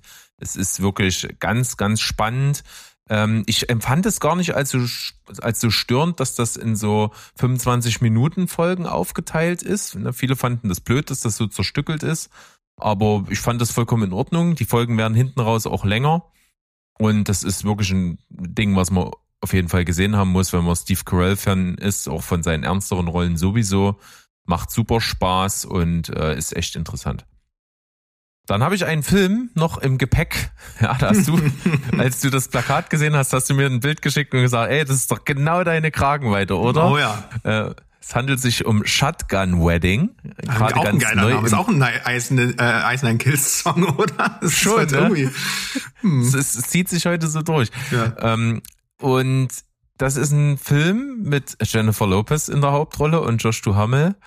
Und die Story und der Film ist natürlich vorhersehbar. Es, es geht, die beiden spielen ein, ein, ein Liebespaar, die heiraten wollen und die heiraten auf einer ähm, philippinischen Insel bei Bali irgendwo. Und äh, bei der Hochzeitsfeier am Hochzeitstag, wo die ganzen Gäste auf dieser Privatinsel dann dort sind, ähm, fallen Piraten dort ein und äh, nehmen die alle als Geiseln und wollen von dem Brautvater äh, Lösegeld halt erpressen, weil der ziemlich wohlhabend ist. ist jetzt schon und äh, gerade in dem Moment, wo die halt alle hops genommen werden, sind eben ist das Brautpaar eben nicht da. Und die kriegen das mit und wollen dann natürlich irgendwie versuchen, die Geiseln zu retten und Hilfe zu holen und sowas. und das ist stumpf. Ja, und wer hat Jennifer Lopez wieder mal in einem Film, wo es um Heiraten geht, gebraucht? Niemand, ist okay. aber aber ähm, Ich hatte sehr viel Spaß. Habe ich in der Sneak gesehen, hat mich super unterhalten, von vorne bis hinten. Und was ich dem Film zugute halten muss, alle Klischee-Standard-Szenen, die du in so einem Film erwartest, die kommen, aber alle mit so einem kleinen Spin hinten raus. Oh. Also der Film macht immer so, ein, so eine kleine Kurve und sagt, wir wissen, dass das jetzt stumpf ist, aber wir versuchen euch dabei irgendwie eine gute Zeit zu machen und äh, wir nehmen das auch nicht so ernst. Also der Film nimmt sich halt null ernst. Es gibt so eine Szene, wo die beiden dann äh, über den Strand rennen in Hm. Zeitlupe und sich äh, die die so die Klamotten ausziehen, also die Hochzeitsklamotten, so die reißt sich Sachen vom Kleid runter und klar. er zieht seinen Smokingjacke die aus und, und schmeißt seine Smokingjacke so nach hinten und ihr halt voll in die Fresse. So, das, das ist irgendwie geil. Also es, ich fand's witzig und im letzten Viertel dreht der Film halt auch gut auf. Also da, Okay. da kommen eine Szene nach der anderen. Jennifer Coolidge ist in der Nebenrolle mit am Start. Die geht auch nochmal richtig steil in dem Die Film. ist ja überall gerade, hä? Ja, irgendwie schon. Mhm. Ist mir auch aufgefallen. Also ich hatte viel Spaß. Ich habe den, glaube ich, eine, eine 6,5 oder so gegeben. Ich, ich hat Bock gemacht. Ich muss nicht unbedingt normal sehen, aber Oh Mann, das, was er will, hat er getan. Das J-Lo Wedding Universe ist das, ne? Könnte man eigentlich, könnte man einmal zusammenfassen und mal gucken, ob die Filme vielleicht doch äh, irgendwie miteinander ver, ver, verbandelbar sind. Das wäre eine Idee. Ja. Ähm, ja, was ist. Ich, ich, ich kann ich kann nicht überleiten, deswegen mache ich es auch nicht. Ich doch, ich, äh, ich muss aber eine Story erzählen. Ich habe Massive Talent nachgeholt. Ähm, hab Spielt ja auch auf einer Insel. Spielt auf einer Insel, perfekt, vielen Dank. Ähm, und es ist auch eine Bromance. Also hier, äh, jetzt hier, da sind zwei. Äh, also ich habe das jetzt mal zu einer Bromance gemacht anstatt zu einer Wedding, aber äh, es ist es, es geht um Liebe. Ne, das reicht. Und ich habe über Massive Talent hier im Podcast nicht gesprochen, weil ich war ein bisschen ähm, spät dran. Äh, und ich fand ihn jetzt auch. Voll, äh, es war so der okayste Film 2022, würde ich sagen. Ähm, Geb ich dir recht. Die Sachen zwischen Pedro Pascal und Nicolas Cage, also wunderschön, aber alles drumherum, was für was für ein Schrott. Ähm, aber durch dieser Film hat in mir etwas ausgelöst. Und zwar ist ein, hat er es geschafft, dass der Film Paddington, ein, also vor allem der zweite Teil, dass die ganz hoch in die Watchlist gerutscht sind. Und da steht er ja schon seit Äonen. Denn ich weiß nicht, ob du ähm, von dem äh, von dem Rekord von Paddington 2 schon mal gehört hast. Das ist der Film mit der längsten 100% Bewertung auf Rotten Tomatoes gewesen. Paddington fucking krass. 2. Der ist aber jetzt abgerutscht auf, halte ich fest, 99. Hm? Aber der war drei Jahre dort. Über drei Jahre. Und ich dachte mir so, ich, ich habe keinen Bock, diesen scheiß Bären mir reinzuziehen, aber irgendwas muss doch dran sein. Und dann heult Nicolas Cage, als er diesen Film sieht, dann musste ich rein. Also musste ich mir reinziehen, zumal er auf Disney Plus ist. Und ähm, es geht um Paddington, das ist ein Bär, der in Peru lebt und irgendwann passiert dort ein, ja, kommt dann sein Onkel und seine Tante, werden dort irgendwie, ne, gibt es ein großes Unglück, man muss aus Peru nach London ziehen. Ne? Ganz logisch. Und äh, hat halt dort irgendwie keinen Namen, aber wie gesagt, an der U-Bahn-Station Paddington wird er halt von der Familie gefunden und die nennen ihn dann so, dann wird er dort aufgenommen und dann ist das so dieses äh, Beer out äh, of Water Prinzip, weil er muss dann halt ähm, die British Society kennenlernen. Und dann gibt's noch Nicole Kidman, die so Fellhändlerin ist und äh, ihn jagen will und äh, das alles im ersten Teil, nee, so eine Tierpräparatorin oder sowas, ich habe keine Ahnung, ist total bescheuert, ist auch vollkommen egal. Der Film ist ganz süß. Und der zweite Teil, der hat dann ein bisschen mehr Budget, der hat dann auch noch Hugh Grant und Brandon Gleason drin, den supergeil als Gefängniskoch und irgendwie wahrscheinlich den Set-Dekorateur von äh, Grand Budapest Hotel, weil der Film sieht so nach Wes Anderson aus, dass äh, der, der gleich noch so einen extra Punkt mehr von mir bekommen hat. Und ich sag mal so, äh, vor allem der zweite Teil ist, halte ich fest, echt bärenstark. Sorry. ähm, wie gesagt, weil er mich halt sehr an, an diesen, diesen schrulligen Anderson-Humor und so erinnert hat. Ähm, und, und vor allem die Szenen mit Gleason halt echt geil sind. Und ähm, wer ein Fable für britisches Kino hat, Mo, ich gucke dich an, äh, sollte den auf jeden Fall mal antesten. Man darf natürlich kein Problem mit kindlichem Humor haben, aber er ist halt auch nicht so dumm. Also wie so die meisten Disney-Filme in der letzten Zeit, in den letzten Jahren. Und er hat eine ganz schöne Art von Kitsch und schrulligen Charakteren. Ne? Du hast, wie gesagt, noch Hugh Grant dabei, äh, Sally Hawkins und Jim Broadbent, also viel, viel gute Schauspieler auch. Und wie gesagt, ähm, meines Erachtens ist er die 99 Prozent oder 100 Prozent da lange nicht wert. Also das Phänomen verstehe ich nach wie vor nicht, aber er ist besser als erwartet. Ich hatte den ersten, auch wenn ich ihn gerade, wie ich sehe, bei Moviepilot nicht bewertet habe, gesehen, das weiß ich noch und fand ihn auch nett, so ganz, ganz, ganz niedlich. und äh, werde den zweiten jetzt auch mal gucken. Äh, aus eben jenen Gründen äh, bin ich da auch schon länger mal drum rumgetänzelt und jetzt, wenn du sagst, ja, der, der hat schon äh, durchaus sich gesteigert zum ersten. Ja, klar. Warum nicht? Kann man sagen. Und äh, äh, ja, wie gesagt, die, die äh, da, da du einen Freiverfüger auf Disney Plus gucken kannst äh, und das ist ein Freitagabendfilm, das geht schon. Ähm, aber wie gesagt, 99 Prozent, äh, ein Drittel so viel auf Rotten Tomatoes hat der nächste Film, über den wir reden, nämlich nur 33 Prozent Critiker Score. Kann, willst du sagen, welcher Ja. das ist? Ich möchte, ich möchte es nicht sagen. Ich möchte jetzt, äh, singen und sagen, komm, Wir fahren nach Amsterdam. Äh, ich weiß auch nicht weiter, aber das hatte ich schon mal. Wir haben, ich habe mal mit Steven einen Podcast aufgenommen, wo wir den als News hatten, dass der Film bald kommt und haben den Cast vorgelesen und dann habe ich genau diese Textzeile gesungen und habe gesagt, Cora, Alter, Cora, das musst du kennen. Ich so, ich, und, und, und Steven kannte den Film nicht und dann hat er mir aber gesteckt, dass er gar nicht aus dem Osten kommt. Ja. Das ist so, das ist enttäuschend, aber ist so. Sehr enttäuschend. Die Cora, äh, die Cora-Charme. Ähm, Ja. ja. Also da verbinden wir auch einiges, wir aus dem Osten mit diesem Song. Ne? Auf jedem drittklassigen Gartenfest lief das eins, zwei Tipp. immer, natürlich. Und man muss ja auch sagen, ich bin mir jetzt gar nicht sicher, hast, hab, hast du mit Mo schon mal über den Film hier gesprochen Ja, im Podcast? Äh, ich habe ja. mit Mo auch in unserem zweiten Leben darüber gesprochen und er fand ihn nicht so gut. Das ist die Kurzfassung. Genau. Aber äh, wir können ja mal unsere Sichtweise schildern. Ja, wir reden mal drüber. Mach mal. Ich habe, also ich kann vorwegschicken, ich habe ihn deutlich schlechter erwartet. Das muss ich zugeben. Ich bin vollkommen dabei, dass ich sage, wie dumm ist diese Geschichte von diesem Film. Man äh, muss ja wissen, und das kann man ja sich nochmal nachhören, wenn man das findet, wo Mo darüber gesprochen hat, äh, da wird am Anfang gesagt, äh, da gibt's Begebenheiten in diesem Film, die wirklich passiert sind. Und im Grunde genommen konzentriert sich das alles auf, sag ich mal, das letzte kleine Stückchen, die letzten 20 Minuten. Da geht's um so eine Rede vor so einem Kongress, die ein, ein, ein Army-General gehalten hat, der eigentlich dafür instrumentalisiert werden sollte, dass er quasi so eine Diktaturmarionette ist von, von so Faschisten in Amerika, die das Faschistentum da halt irgendwie in die Regierung reinschmuggeln wollten über den. Und der hat es halt nicht gemacht, sondern hat halt die aufgedeckt und ähm, damit das Ganze zerstört. Das ist der wahre Kern. Genau. Und jetzt kommt einfach mal Ein drei Stunden Prolog dazu. ja, genau. David O. Russell hat sich dazu eine völlig hanebüchene, bescheuerte Geschichte ausgedacht. Das ist wirklich, was man an dem Film bemängeln muss. Der ist halt strunzbekloppt. Also der ist, die Story, die hat null Sinn, die macht Schlenker, die macht Zusammenhänge, Wahnsinnszufälle und irgendwelche Figuren, die am Ende dann bei dieser Verleihung von diesen Veteranentreffen sind, wo dieser General spricht. Und das ist dann der wahre Kern. Und das ist wirklich schon bescheuert. Und ich mag auch nicht, wie der Film anfängt, dass man erst irgendwo reingeschmissen wird und dann fangen die erst an, irgendwie die nächste Stunde nur noch so eine Vorgeschichte davon zu erzählen. Das finde ich irgendwie alles ungünstig und ungelenk inszeniert von der Handlung her. Wobei ich das Intro und das Auto des Films, die haben den für mich gerettet. Also das mit dem Intro meine ich halt alles, was mit Swifty am Anfang ist und was mit ihr dann passiert, was quasi den äh, die Handlung in Gang setzt, weil dann dachtest du dir, okay, ähm, jetzt kann ja, jetzt ist Konfliktpotenzial da, mal gucken, was sie draus machen.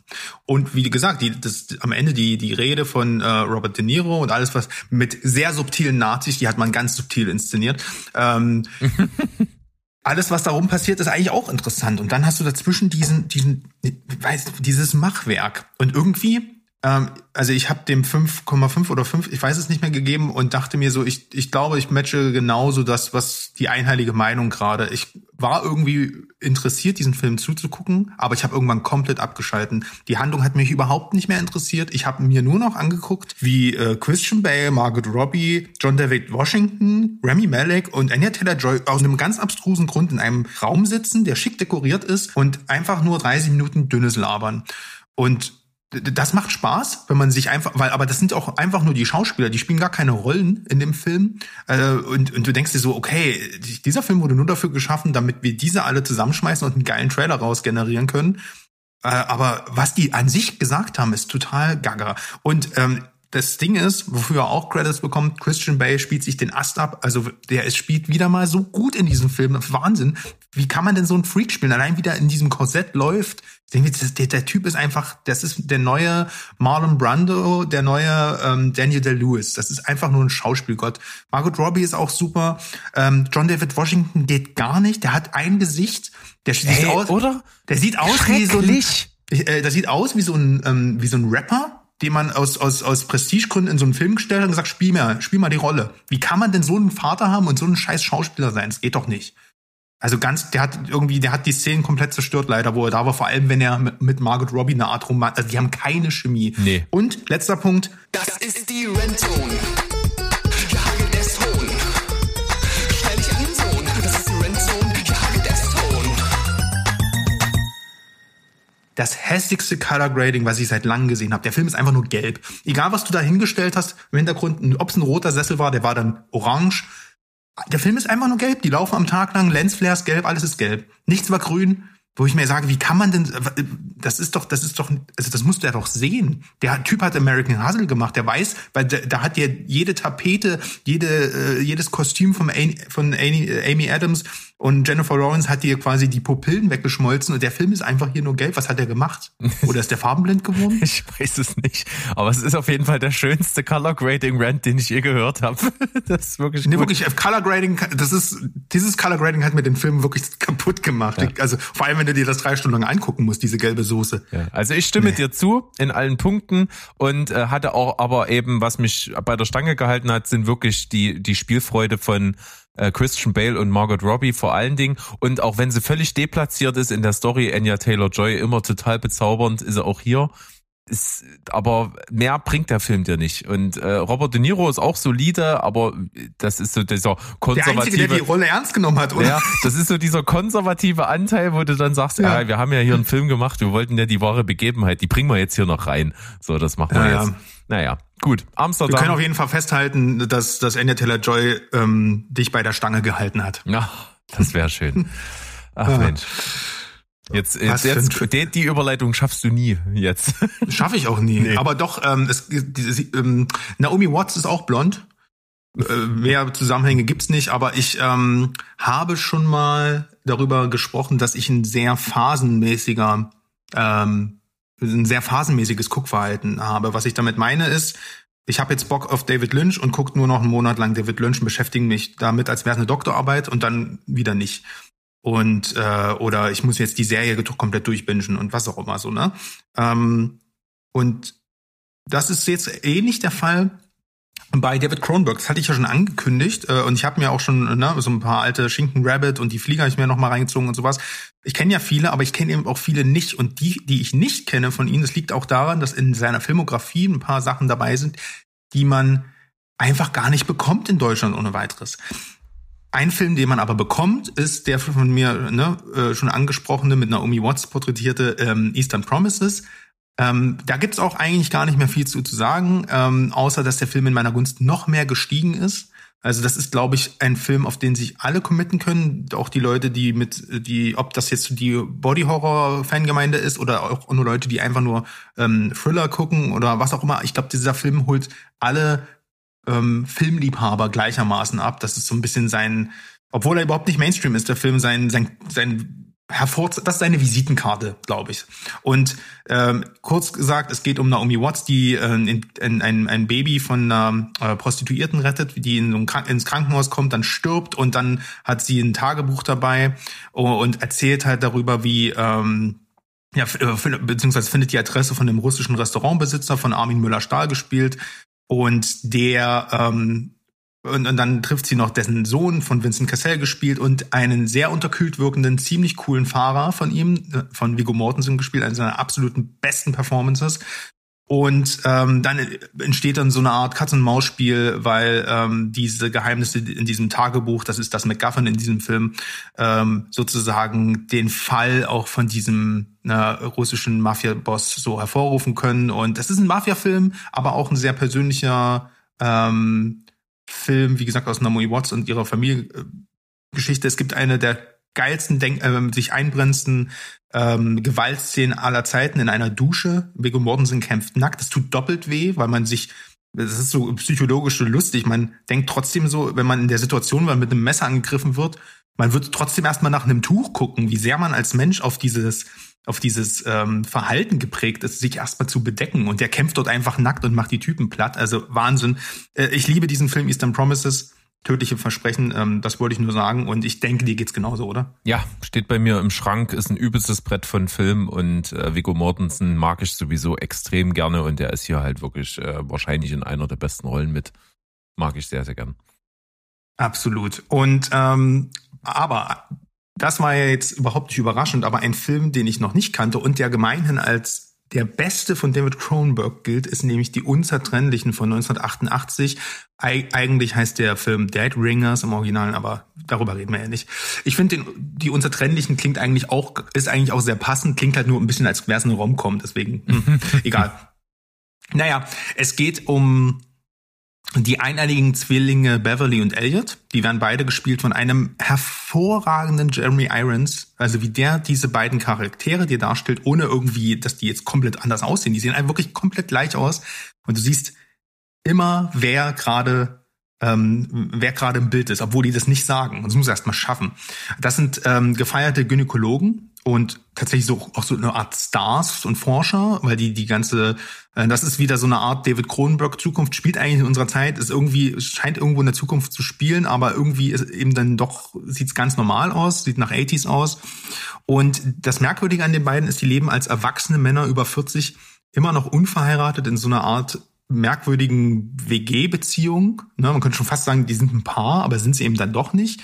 Und der eine, Elliot, ist so ein selbstsicherer Macho-Narzisst. Ja, also er ist der, der sich vor die Leute stellt, die die Forschung repräsentiert und sagt, wir haben wieder, ähm, wir haben wieder neue Errungenschaften und äh, schaut uns an, wir sind Stars. Und auf der anderen Seite sein sensibler Bruder Beverly, der im Hintergrund immer eigentlich die ganze Forschung vorangreift, also das Brain von den beiden ist, aber so sehr introvertiert und unbeachtet ist. Na, und wenn Elliot seinem Bruder dann, der gibt ihn dann immer zur Krönung, wenn er mal wieder eine Frau aufreißt, so die ähm, die Gunst der ersten Nacht. Ne? Dann schickt er quasi seinen, seinen zurückhaltenden Bruder hin, dann darf er die, die Frau quasi das erste Mal aufreißen und äh, danach wird die Beziehung wieder an den eigentlichen ähm, ähm, Macher übergeben. Und so ist das eine ganz komische Beziehung zwischen den beiden. Und natürlich kommt es dann aber so, dass nach vielen belanglosen Affären irgendwann dieses symbiontische Gleichgewicht kippt zwischen den beiden, weil sich natürlich der, äh, der introvertierte Beverly in so eine Schauspielerin verliebt ähm, also die ist auch Patientin von den beiden, aber ist eben auch Schauspielerin und ähm, eine femme fatale sozusagen und eben nicht so ein Mauerblümchen, was man einfach aufreißen kann. Und ähm, die beiden, äh, also sie konfrontiert dann die beiden in einem Restaurant, weil sie merkt, dass dann ein doppeltes Spielchen gespielt wird und ist total angewidert zu, zu Recht. Und daraufhin äh, gibt es dann ein paar Verwicklungen und ich kann nur sagen, die, ähm, dass äh, der introvertierte Beverly sich dann halt in so eine Art Drogenrausch äh, stürzt und äh, dann krasse Trips hat und äh, dann gibt's merkwürdige Vorfälle auch in den ähm, Behandlungszimmern und so. Das kann ich, ich will das euch alles nicht vorwegnehmen. Es führt auf jeden Fall dazu, dass Elliot, der eigentlich so selbstsicher war, dann irgendwann bemerkt, dass er diese symbiontische Beziehung hat und dann quasi auch leiden muss, weil sein Bruder leidet und gar nicht von ihm ablassen kann. Ähm, und das führt dann unweigerlich zu diesem wirtschaftlichen und gesellschaftlichen Ruin der Praxis und äh, auch von den beiden, die halt immer mehr in den Wahnsinn abdriften. Und ja, ich glaube, mehr kann ich jetzt auch inhaltlich nicht sagen. Es ist schwer, den Film zu beschreiben. Der ist echt nicht einfach. Ich wusste erst auch nicht so richtig, was er mir erzählen will. Und das Ganze wird eigentlich dann erst so in den letzten 30 Minuten klar und verwandelt den so auch von diesem Charakterdrama zu so einer Art Psychothriller über so Zwillingsfantasien. Es gibt hier nicht viel Body-Horror-Sequenzen, aber wenn, ne, dann hauen die halt richtig rein ähm, und waren auch echt gruselig. Und ähm, dafür hast du halt so fiktionale, ich nenne es mal gynä gynäkologische Folterinstrumente, die sehen und und ähm, so ganz ikonische, also aus dem Film kennt man vor allem diese ikonischen blutroten Kostüme, die sie halt in den Operationssaal tragen, die haben halt eindeutig die Handschrift von Kronberg. Und wie gesagt, der hat irgendwie, es geht in so einem Film um diese angeborene Neigung und Abhängigkeit zu einem so, ne, so eine Art Zwilling oder zu einem anderen Menschen und den Einfluss auf wie, was das mit der eigenen Persönlichkeit macht. So anders kann ich es gar nicht beschreiben. Und natürlich eben auch wie oft in seinem Film um Identifikation mit sich selbst und dem eigenen Körper und Es ist ein sehr, ähm, es ist einer der philosophischsten Filme von, von Cronenberg und der muss wachsen. Na, ich habe den jetzt erstmal acht Punkte gegeben, merk aber, dass der mich gar nicht mehr loslässt und ich habe auch lange nicht so eine geile Schauspielleistung gesehen und äh, das Ende ist echt heftig. Und mehr kann ich dazu nicht sagen. Also es ist, ist auf jeden Fall ein, ein Glanzstück in seiner Filmografie und den gibt's leider nirgendwo zu streamen, aktuell.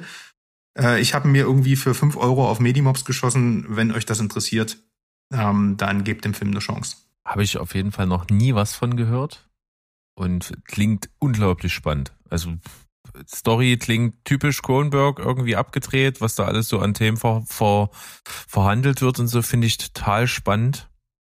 Muss ich mal gucken, wie ich da rankomme. Da gehe ich ran. Das, das denke ich mir doch. Der sollte der auf jeden Fall zusagen. Dann komme ich mal zu was, bin ich schon länger drum rumgetänzelt, habe ich aber irgendwie nie angemacht, weil ich dachte, ja, ist vielleicht so ganz solide plus, aber für einen schönen Freitagabend Hirn aus kann man das mal machen. Und zwar ist die Rede von Happy Death Day. Happy Death Day, eine und täglich grüßt das Murmeltier Geschichte über ein Mädchen, was immer den gleichen Tag erlebt und am Ende des Tages immer irgendwie von einem Killer umgebracht wird. Und äh, sie ihren. Nein, nicht schon wieder ein Zeitschleifenfilm. Doch, ist ein Zeitschleifenfilm und ich liebe Zeitschleifenfilme und der macht einfach krass Spaß. Der ist viel besser, als ich gedacht hätte. Ähm, das liegt aber vor allen Dingen daran, dass er cool gedreht ist. Also der ist äh, kameramäßig und inszenatorisch ist der echt cool gemacht.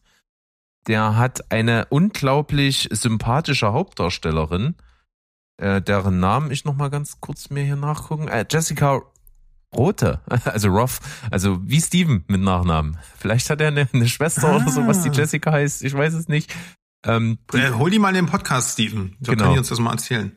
Mach das mal, weil das ist eine echt coole Socke, hat wahnsinnig viel Charisma und äh, spielt halt in dem Film so ein, so ein Mädel, die in so einer Studentenverbindung ist und blöderweise genau an dem Tag, wo sie immer wieder aufwacht, in äh, mit einem Wahnsinnskater nach einer durchsoffenen Nacht äh, im Zimmer von irgendeinem anderen Studententypen aufwacht. Und äh, das ist schon irgendwie cool, wie das in so Zeitschleifenfilmen ist, wie sie dort immer aufwacht und dann ist sie am Anfang natürlich noch total verwirrt und dann wird es halt immer abstruser, wenn sie so langsam checkt, dass, dass der Tag halt immer der gleiche ist. Und na, dann versucht sie halt mit Hilfe dieses Typen auch dann immer wieder rauszufinden, wie es denn dazu gekommen ist eigentlich, äh, dass, dass sie dort immer umgebracht wird und wer es dann war. Und der Film schlägt auch ganz coole Haken. Also ich konnte das Ende wirklich nicht vorhersehen, weil der Film immer mal wieder äh, dich vor die Entscheidung stellt, war es das jetzt wirklich? Oder hat es nicht geklappt? Weil sie versucht natürlich aus der Zeitschleife rauszukommen, denkt natürlich, wenn sie ihren eigenen Mord aufklärt, hat sie das Rätsel gelöst und kommt dann wieder raus aus dieser Schleife. Und äh, immer wenn sie denkt, jetzt habe ich es geschafft, wacht sie wieder früh in diesen Raum auf. Und das ist cool gemacht. Das spielt mit dieser Prämisse wirklich äh, sauber und ähm, hat coole Kills mit dabei, hat coole Mucke, coolen Look, eben coole sympathische Leute. Ich hatte viel Spaß damit. Äh, hat wirklich äh, Laune gemacht und so viel, dass ich direkt danach den zweiten hinterhergezogen habe. Also wir haben Boah. das gleich das Double Feature gemacht. Der zweite ist auch witzig, aber der lebt, der hebt das Ganze noch auf ein, auf ein Level höher weil dann diese Zeitschleifen noch so ein bisschen mit Parallelrealitäten durcheinander geworfen werden. Und dann gibt's quasi ihr Ich, die eigentlich schon aus der Zeitschleife rausgekommen ist, aber in einer anderen Zeitschleife landet von einem Paralleluniversen-Ich von ihr. Und das ist, das ist dann eine Nummer zu groß für so eine Art von Film. Also das macht ja. so viel auf, da, damit kommt es dann nicht mehr so richtig klar, ist aber trotzdem immer noch witzig, macht aber auch jetzt nicht deutlich viel anders als der erste. Also wer Bock auf sowas hat und Zeitschleifenfilme mag, der kann mit dem ersten eigentlich nichts falsch machen. Der ist wirklich cool. Also ich habe da auch Bock drauf, wenn ich das so höre. Das schöne, das ist so die die ähm, Prämisse Hirn aus, die mir gefällt. Ich finde vor allem den Titel mega kreativ. Happy Birthday 2U to You. Happy Super Death cool. Day to You, also, ja, genau. Ja, also ist nicht besonders kreativ, aber es, es passt halt, finde ich, finde ich originell, sagen ja. wir mal so. So, wir haben heute aber auch ein, ein Paket an merkwürdigen Konstellationen. Ich kann nicht, ich, ich kann schon wieder nicht überleiten. Oder hast du eine gute Überleitung? Ja, also der zweite Teil, der verstrickt sich ja in seiner eigenen Story irgendwie, weil das dann so undurchsichtig wird. Und ich glaube, wenn Undurchsichtigkeit irgendein Film wäre, dann wäre das der, den Ah. du jetzt hast. Das stimmt. Ähm, ja, ich bin late to the party, Leute. Ich habe zum ersten Mal Adaptation gesehen, beziehungsweise heißt der im Deutschen Adap Adaption, glaube ich. Ja. Weil Adaption der Orchideendieb, sagt, äh, sagt mir gerade Wikipedia. Halleluja. Ich habe dann immer Probleme gehabt, den Film zu finden, weil ich immer Adaptation eingegeben habe. Ähm, egal. Äh, warum Late to the Party? Weil äh, der Film ist von 2002 und ist von Charlie Kaufman. Und das ist willkommen in meiner nächsten Phase, die sich gerade wieder geöffnet hat, weil ähm, wir hatten ja letztens auf dem Diskurs einen kleinen, eine kleine Unterhaltung auch zum Film Bo is Afraid und äh, mich hat er unter anderem sofort an ähm, I'm Thinking of Ending Things ähm, erinnert. Auch in der Mangelung dessen, dass ich leider nicht alle Charlie Kaufman-Filme gesehen habe. Ich habe aber zum Glück Being John Malkovich gesehen. Und Adaptation stand ganz oben auf der Liste, weil ich einfach auch diese Prämisse des Drehbuchschreibens, weil ich das sehr interessant finde und ich mitbekommen habe, dass es eine Art autobiografischer Film über Kaufman selbst ist. Ich bin froh, dass ich den Film erst jetzt gesehen habe und auch vor kurzem noch mal ähm, Being John Malkovich. Was ist denn, ich, mir fällt gerade ein, die beiden Filme, das wäre ja das krasseste, verwirrendste, hirntötendste Double Feature der Welt. Aber es muss irgendwie trotzdem ein geiler Trip sein. Weil der Film ähm, teilweise sehr meta ist. Also Nicolas Cage spielt hier äh, Charlie Kaufman, der ja auch im wahren Leben ein Oscar-prämierter Drehbuchautor ist. Für die Leute da draußen, die es nicht wissen, und der eben Being John Malkovich auch gedreht hat.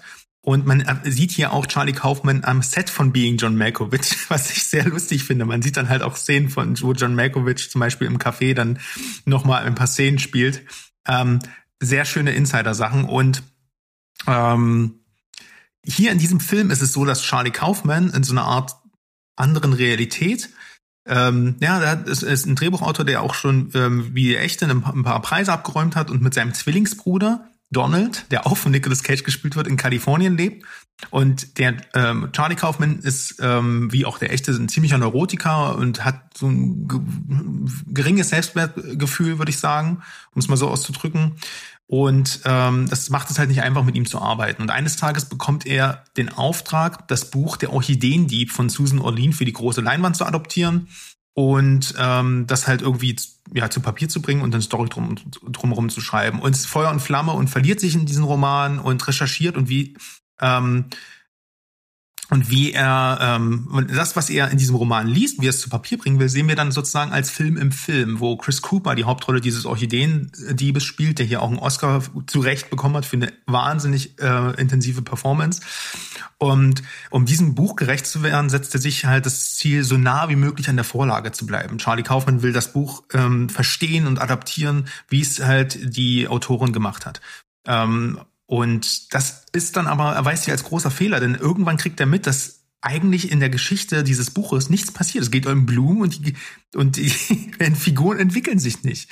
Und sein Zwillingsbruder, ähm, der wiederum versucht, sich so als Drehbuchautor für so, ja, herkömmliches Action-Brain-Aus-Futter ähm, ähm, zu verdingen, äh, möchte ihm halt beistehen, ähm, aber Charlie Kaufman weigert sich erstmal und äh, nimmt dann am Ende irgendwann doch seine Hilfe an. Und es ist so schön, das zu sehen, wie dann plötzlich als halt Donald, der äh, mitschreibt, also sein etwas einfacherer Zwillingsbruder, eine, wird der Film eben auch an sich spektakulärer, plötzlich abstruser und kriegt dann halt so einen Hollywood-Twist hinten ran und wird zu einer Art Actionfilm. Und das ist einfach so clever, subtextmäßig gemacht.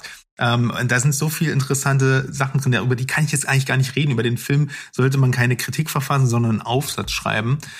Ähm, Susan Orlean, die besagte ähm, Darstellerin, gespielt hier von Meryl Streep, ist eine real existierende Person und hat tatsächlich eben auch diesen Artikel äh, über den Orchideendieb John LaRoche für das Time Magazine damals geschrieben und dann eben darauf eben auch das Buch veröffentlicht und die Filmrechte am Buch wurden 97 von ähm, von Fox gekauft und für das Drehbuch wurde er halt wirklich Charlie Kaufman beauftragt. Der war aber zu dem Zeitpunkt nach Being John Malkovich in so einer Schreibblockade und hat ähm, keinen Einstieg in diese Umsetzung gefunden. Also hat er diese reale Prämisse, also diese Schreibblockade eben in dieses Drehbuch dann verarbeitet und begann damit seine Probleme mit der Adaption in das Drehbuch mit einzubringen.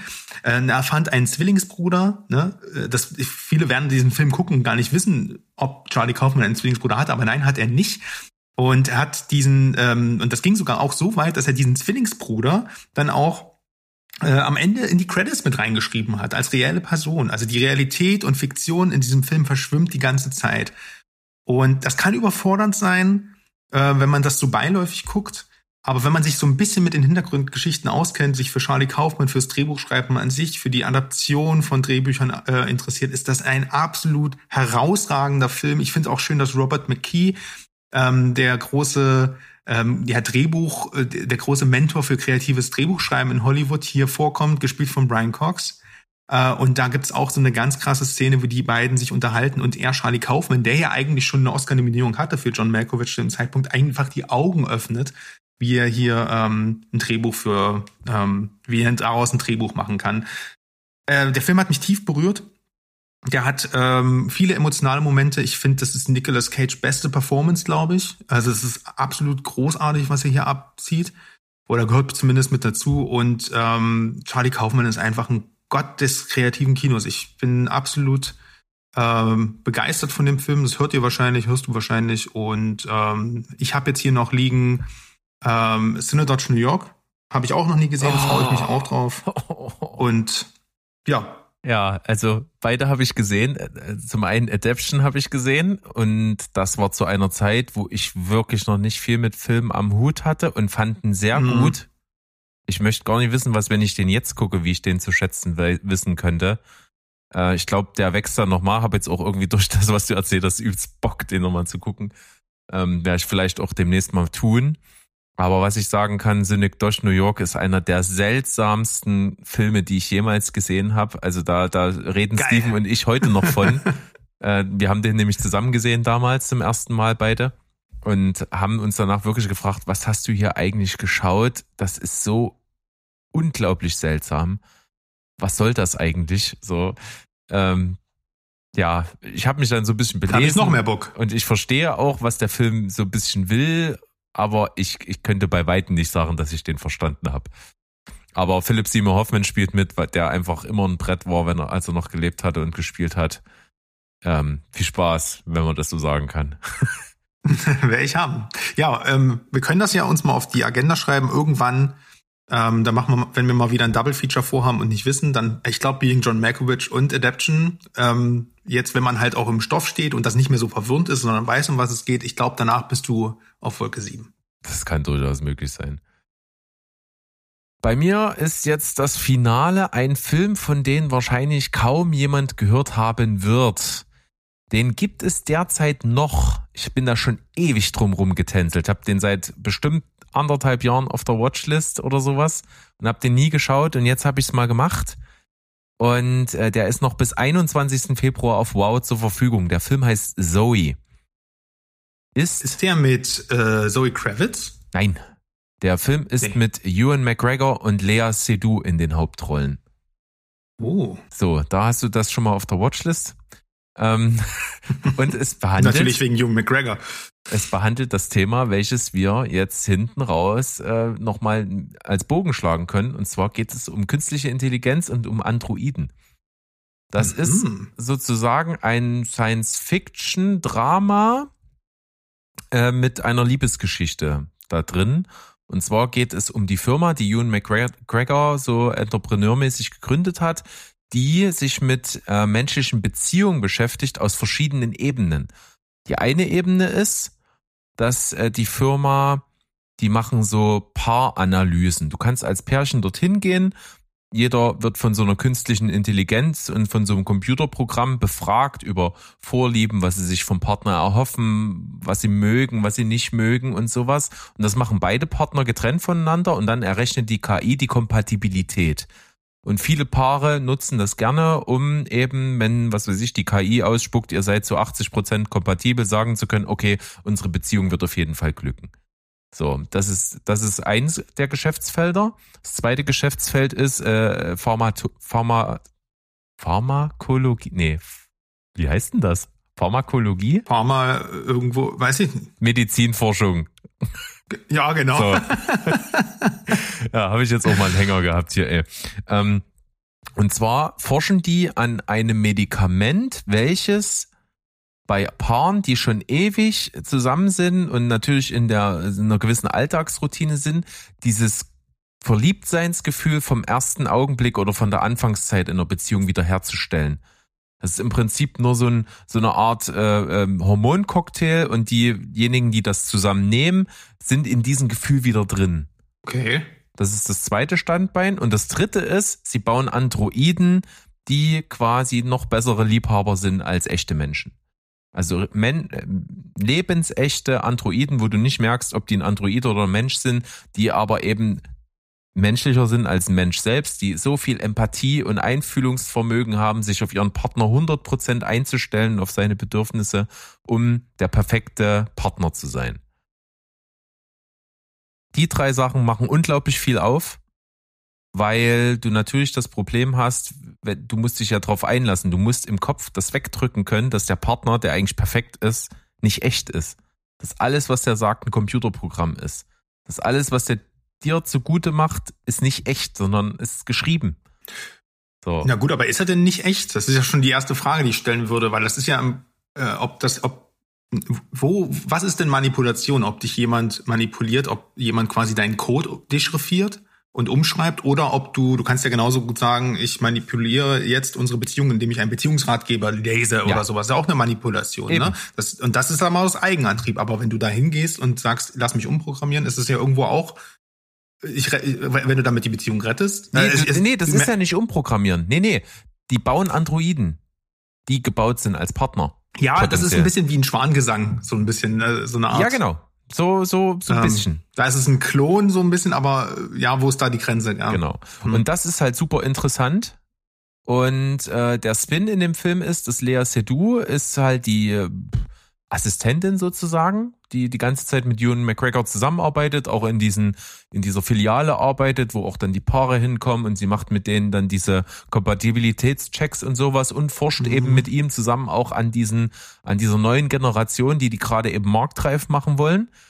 Und dann, das ist jetzt ein kleiner Mini-Spoiler, das passiert aber so nach nach 20 25 Minuten kriegt auf, äh, verliebt sich Lea Seydoux in ihn, in ihren Chef sozusagen, weil, sie, weil die eine super Chemie miteinander haben und sie will ihm quasi ihre Liebe gestehen und er sagt aber, naja, warte mal, denn sie ist der erste Prototyp und er sagt ihr, dass sie nicht echt ist. Okay, nee, ist okay, dass du gespoilert hast, weil jetzt ist der Film gerade interessant für mich geworden. Und der ist super interessant, weil sie natürlich jetzt damit klarkommen muss, dass alles, was sie fühlt, sie hinterfragt, weil sie glaubt, dass es nicht echt ist. Und dann geht's aber auch in die andere Richtung. Ewan McGregor hat auch für sie Gefühle, obwohl er weiß, er hat sie erschaffen. Und wie die Beziehung dann funktioniert oder nicht funktioniert und was da für Ausläufer sind und auch dieses Zukunftsszenario mit diesen ganzen Sachen, die ich jetzt am Anfang gesagt habe, mit diesen Geschäftsfeldern, das spielt dann auch noch eine Rolle und fließt in diese, in diese Gesellschaft, die sich dann entwickelt, ein. Und das wird alles in dem Film behandelt. Und das ist ein ganz leiser Film. Also der ist wirklich super ruhig. Da passiert nichts Spektakuläres. Das wird alles im Stillen verhandelt. Das sind nur einfühlsame Gespräche die ganze Zeit und der hat mich berührt. Ich fand ihn wirklich gut. Ich liebe solche Filme über so ein Thema. Ich finde dieses äh, Androiden-KI-Ding einfach super geil, wenn das so dargestellt wird wie hier. Deswegen ist Zoe wirklich ein fantastischer Film und ich würde dem so acht von zehn mit Tendenz nach oben geben. Hm. Tja, dann, was hast du gesagt? 21.02. sollte ich hinbekommen.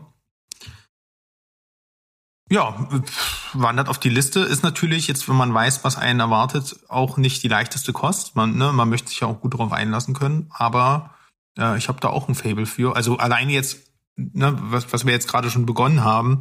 Ne, wie gesagt, mein Vergleich mit Schwanengesang, da ist es ja natürlich auch so, dass der, ähm, dass der Ersatz für einen Menschen dann äh, ist ja auch da, um eine Familie zu reparieren oder in, in, in, zusammenzuhalten. Und dann ist halt mal die Frage ab, wo ist es denn moralisch verwerflich, wo ist es denn wirklich okay, äh, quasi in Menschlichkeit einzugreifen. Und da müsste man sich ja vorher erstmal die Frage stellen, was ist Menschlichkeit überhaupt? Aber da sind wir schon wieder bei Blade Runner. Ähm, und deswegen, ähm, Ja, spannendes Thema. Absolut. Und äh, für mich, der jetzt auch kein Riesenfan von Lea Seydoux ist, ihre beste Rolle, die ich bisher gesehen habe. Also, das, jetzt, jetzt, jetzt müssen wir den Podcast beenden. Das ich irgendwie. Und, So eine talentierte Schauspielerin. und, und ich sag mal, Ewan McGregor ist eh nie schlecht. Also, er ist immer gut. Ja, aber, ne? Ne? Genau. gut, dass wir drüber geredet haben. Gut. Sehr schön. Dann äh, bedanke ich mich. Wir sind äh, doch ziemlich deep reingedived hier in so verschiedenste Filme. Aber Ja, es war, es war auf jeden Fall konfus. Äh, Das Spektrum ging von kleinen Teddybärchen über Killermaschinen bis zu siamesischen Zwillingen und äh, Nicolas Cage als Charlie Kaufman. Ich meine, was, wollen wir mehr? das, Und JLo war auch noch mit am Start. Ja, genau. In ihrem äh, jetzt kürzlich angerissenen Wedding Universe. Das finde ich schön. Oh yes. Dann bedanke ich mich und äh, bei euch da draußen fürs Zuhören natürlich, wie immer. Nächsten Sonntag sind wir wieder für euch da. Und bis dahin würde ich sagen, tschüss, ciao und goodbye. Bleibt spoilerfrei. Zu zweit geht das ganz einfach. Hm, ich hätte einen Fehler einbauen sollen. Das war irgendwie unnatürlich jetzt. Hm, Ja. schade. Aber nochmal? Nee. Okay. Tschüssi. Beim nächsten Mal wieder. Tschüss.